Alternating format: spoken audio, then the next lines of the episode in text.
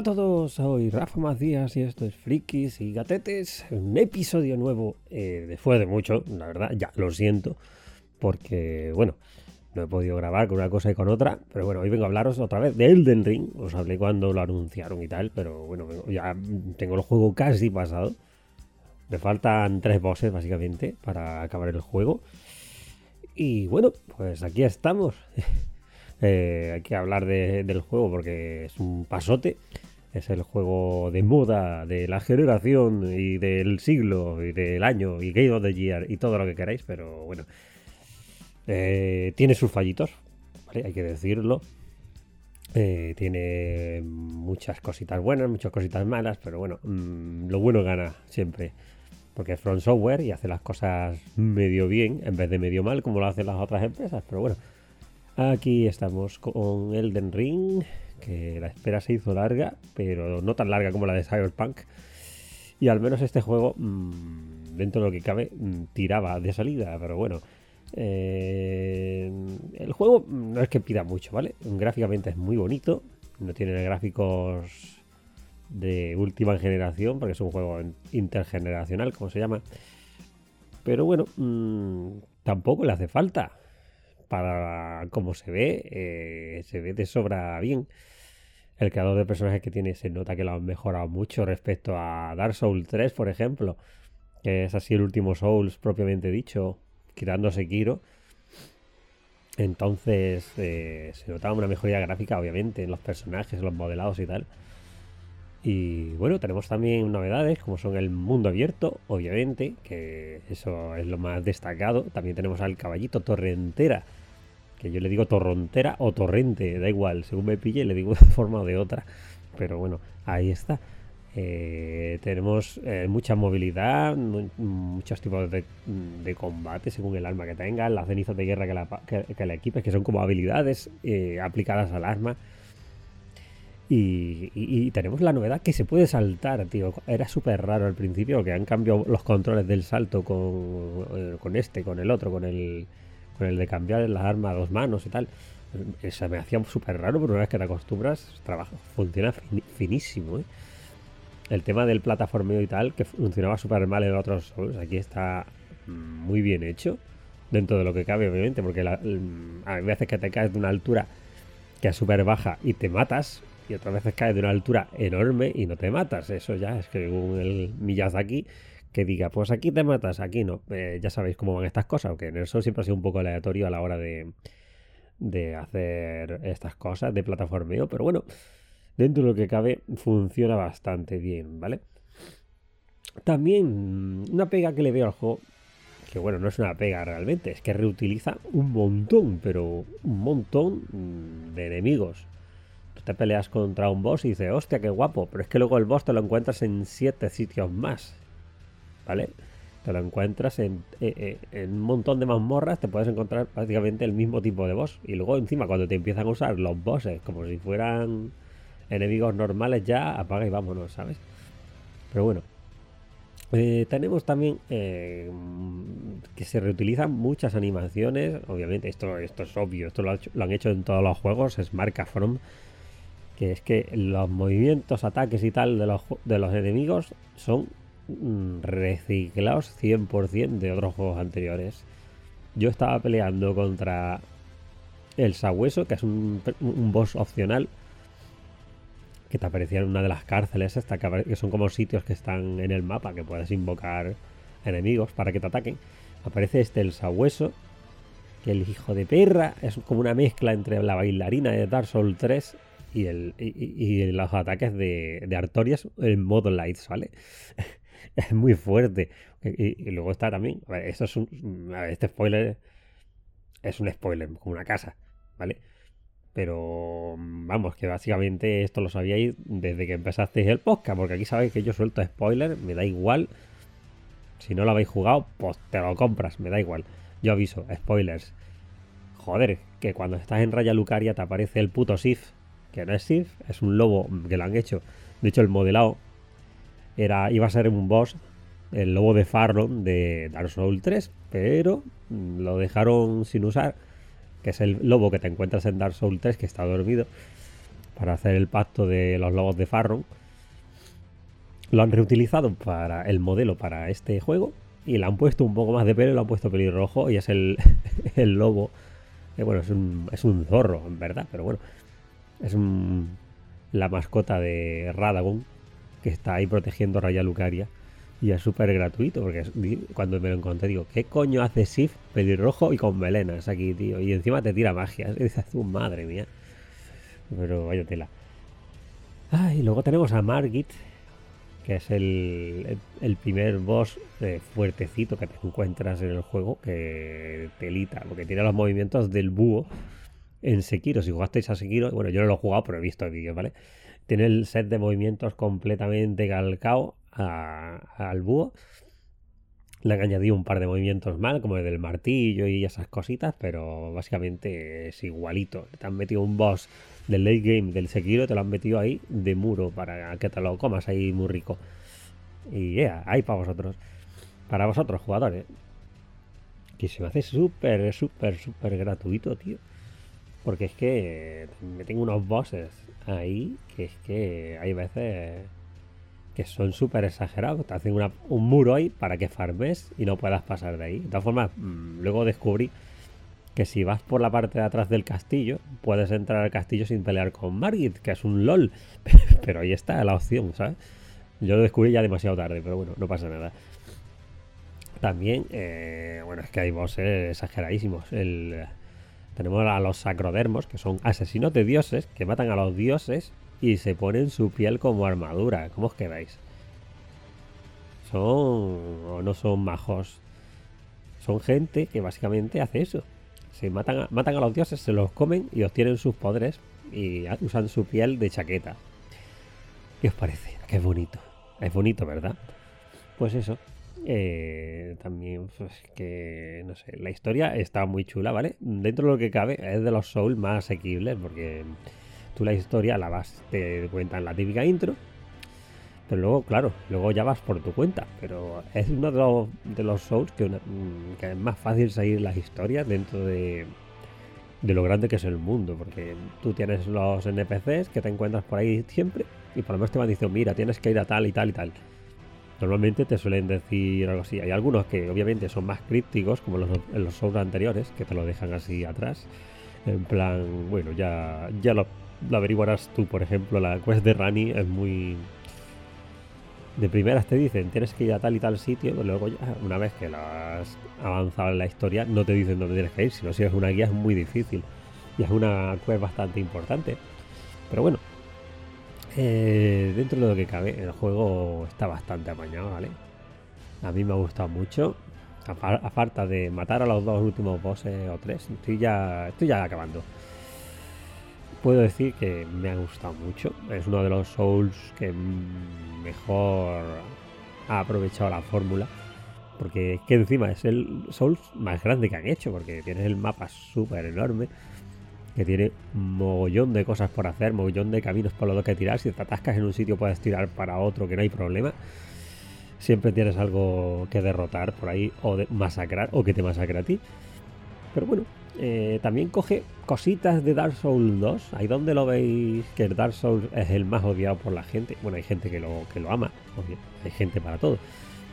Pero tiene la cosita de mm, vamos a hacer esta zona más difícil metiéndote eh, varios bosses a la vez. Eso lo hace bastante. Lo hacían, lo hicieron en Dark Souls 2. Pero a saco, a saquísimo. Lo hicieron exageradamente. Pues aquí lo han cogido y lo hacen también bastante, pero no se nota tan tan exagerado como en el 2. Aquí dentro de lo que cabe es más justo, entre comillas, que estoy haciendo unas comillas muy grandes, ¿vale? Pero claro, si te matan es porque vas bajo de nivel. No era como en el Dark Souls 2, que si te mataban era porque eran hijos de... Eras unos hijos de puta, hablando mal y pronto. Pero bueno. Ay, qué deciros. Ay, qué deciros, es que tenemos zonas mm, para todo en este juego. Mira, tenemos aquí el Necrolimbo, que es la zona más inicial del juego. Tenemos de todo, tenemos bosses como los caballeros que son bastante jodidillos, pero eso está pensado que te los mates mucho más después de avanzar en la historia y subir de nivel. de primeras tienes muchas cositas por hacer por ahí, bastantes NPCs ocultos, que yo lo encontré mucho más avanzada la historia, pero se supone que tienes que encontrarlos de primera. Luego pasas a la, a, la zona de Raya Lugaria y tal, esa zona de lagos y eso, es bastante grande también. Luego tenemos la zona de la corrupción de Kaelith, que yo llegué mm, antes de conseguir el caballo, porque llegué a las ruinas del dragón, me metí en el famoso cofre que te teletransportaba y digo, ¿dónde me metido? Me pegaban cada hostia los hombres gamba, esos que hay ahí dentro de la cueva, y bueno, mm, huí como pude, conseguí correr hasta la salida y llegué a Kaelid y una vez que pude llegar a Liurnia llegó la señora esta que te da, torre entera y me transportó a la zona de de la mesa redonda, que es como el nexo de los otros juegos anteriores. Entonces, dentro de cabe, fue una experiencia bastante traumática, pero salí, salí indemne de, de todo. Me mataron unas 14 veces hasta que pude salir de ahí. Pero bueno, Luego, mm, si subimos para el norte, tenemos como la meseta de Altus, que es donde está la zona de la capital, donde estaría como la zona del final del juego, pero que en realidad no es el final del juego, es una zona intermedia.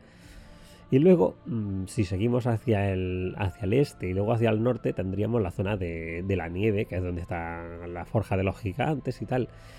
Que a mí, por mucho que Miyazaki diga que es un juego independiente, a mí no me engaña. Esto es una puta precuela de, de Dark Souls que se ve de lejos. Porque yo para mí, que esto ya es una teoría mía, ¿vale? Porque tenemos ahí la forja de los gigantes, que se parece un montón al horno de la primera llama. Y tenemos también a los dragones que están por todo el puto mapa. Y tenemos los árboles. Los árboles estos gigantes que aparecían en Dark Souls 1. Entonces me da a mí que pensar que estos árboles eran los árboles gigantes. Tenemos el árbol el árbol áureo y tenemos el árbol hierático, que son los dos que hay principales, pero también tenemos muchos árboles por todo el mapa dispersados. Y archiárboles de estos que son de piedra también tenemos en la zona subterránea, sobre todo. Y me da que pensar eso, porque dice que, que, crearon la llama, los dioses, y mataron a los dragones. Y entonces fue, empezó a reinar como fue como el reinado del hombre, una cosa así. Y me da a mí que pensar, porque uno de los finales que tiene el juego es la de activar la llama, la de avivar la llama del caos. Y eso nos llevaría al tema de la, de la, de la alma oscura y la, la, llama del caos de las brujas de Izalis y tal. No sé, me parece a mí que está bastante más entrelazada una historia con la otra de lo que nos quiere hacer pensar Miyazaki, porque es que, mm, de hecho, muchos combates contra dragones son dragones antiguos sobre todo en la parte de la ciudad. Hay una ciudad que está en ruinas, pero que está en el aire flotando con remolinos y tal. Y a mí que pensar eso, ¿vale? Tenemos muchos dragones que son dragones antiguos, son los típicos dragones los que nos encontramos en el lago de ceniza en el Dark Souls 1. Pues de esos a, puñados tenemos, ¿vale? Luego tenemos los dragones normales, que son los que tienen dos alas, pero los dragones antiguos son los que tienen cuatro y te tiran rayos, hacen daño eléctrico, es muy raro, ¿vale? Porque son dragones, pero te hacen daño eléctrico. Eso es, eso es como un, contrasentido en la, en la Dark Souls, porque los dragones, de hecho, el daño eléctrico era su punto débil. Pero me da a mí que Wing y su familia eran uno de los que avivaron la llama del caos. Porque se repetía, se repetía el círculo cada vez que que se alzaba un señor del, círculo, lo asesinaban, porque está en la historia de, básicamente, de, del Elden Ring, que se alzó el señor del círculo, tenía a sus hijos y tal, pero al final lo asesinaron, fue cuando mataron al primer dios, o al, semi, al semidios, son semidioses en verdad. Entonces me da a mí que pensar que Win cogió la llama del caos y rompió el círculo de Elden y ya no y destruyó los árboles. ¿Sabéis lo que quiero decir? Porque esto es una de las tareas que tenemos también en el juego. Cuando tú avanzas en la historia, acabas quemando los árboles. Entonces, por eso me da que pensar que al quemar los árboles lo que hizo fue provocar la primera llama del alma oscura, ¿sabéis? bueno, el alma oscura era una tipo, era una llama aparte. Pero bueno, me estoy mezclando conceptos, pero no sé si vais, si vais por dónde voy, ¿vale? Pero bueno, mm, yo creo que eso, que el próximo DLCs y tal, si planean sacar alguno, posiblemente no se vayan enlazando con, con uno y con otro, porque además hay uno de... Está el boss que es Malenia, que es la que se veía en los trailers, esta que tenía un casco y el brazo creo que era una prótesis. Su hermano era como un dios, Era un ser divino que tenía mucha bondad y tal. Pero este ser eh, debía haberse convertido en uno de los árboles para como para resucitar, pero Malenia, que era la que protegía a Miquela, que era el hermano, tuvo que irse a luchar contra Radan, que es uno de los bosses más chungos que tiene el juego. Los dos, ambos son súper chungos. Pero claro, aprovechando este descuido, eh, otro de los semidioses, que era Mogwin, o Mog, vamos a dejar en Mog, porque Mogwin era la familia, cogió y se llevó a, a Miquela. Cogió su cuerpo y lo metió en un huevo. Entonces, cuando luchas contra Mog, encuentras el cuerpo de Miquela al brazo que está cayendo del huevo y sale sangre y tal, pero claro, ahí no sale más. Pero yo creo que en próximos DLCs si Miyazaki decide sacar algo, eh, hará que este huevo sea bastante importante y nos lleve a enlazar, no sé cómo lo hará, pero nos lleve a enlazar con la primera llama de, de Dark Souls 1. Que es cuando, cuando Win se alzará y tal, aparecerá por ahí de alguna forma. Y, y nos hará un fanservice de la hostia, porque el juego más fanservice no puede tener ya. Pero bueno, cuando ves un boss y dices, este boss me suena, ¿sabes? Pues eso. En fin, bueno, eh, me estoy enrollando mucho. Esta es mi opinión. El juego mola mucho, ¿vale? Quitando muchos problemas que tiene de rendimiento, por lo menos en mi PC, no sé otros PC, pero en mi PC, cuando llevo mucho tiempo jugando, eh, el mapa deja de cargar y aparece todo en blanco, tengo que salir al menú, volver a entrar al juego y una vez que carga todo de nuevo, ya va bien durante otro rato. Pero no sé, esto supongo que es un tema de, que tienen que, que afinar el rendimiento del juego y tal, porque tampoco lo tengo tan alto, no tengo los gráficos en alto, lo tengo normal. Que mi, PC no es puntero, tengo una 960, pero dentro de lo que cabe el juego se ve de puta madre, quitando estos problemas que son algo puntual, pero aparte de eso, va finísimo. Luego también está un bug que tiene este juego, que son los famosos campanarios estos en forma de tortuga que puedes matar por el mapa. Que cuando tienes la ceniza de los señores, de los jefes, cuando lo has matado, puedes duplicarla en esos templos. Pero hay un bugazo que hace que cuando has destruido varios, dejan de funcionar. Por alguna razón que no... Bueno, básicamente porque es un bug es como si se desactivaran unos a otros. Entonces, hasta que no arreglen esto, no puedes usar la, no puedes duplicar las cenizas de, de los enemigos. Así que, hasta que no lo arreglen, eso va a ser un problema. Porque estoy a punto de pasarme el juego, pero quiero conseguir todas las, las cosas que me dan los jefes. Entonces, no sé qué hacer. Pero bueno, mm, lo vamos a dejar por aquí. Este episodio me ha quedado más o menos larguito, pero bueno Tenía que decir bastantes cosas sobre Elden Ring. Podría haberlo hecho más largo, la verdad, pero me quiero quedar aquí. Tampoco quiero spoilear mucho, porque os he contado básicamente lo básico de la historia. Tampoco he spoileado tanto al final, ¿vale? Solo he spoileado un par de bosses y ya está. Que tampoco, luego si veis vídeos en YouTube, os spoileáis más.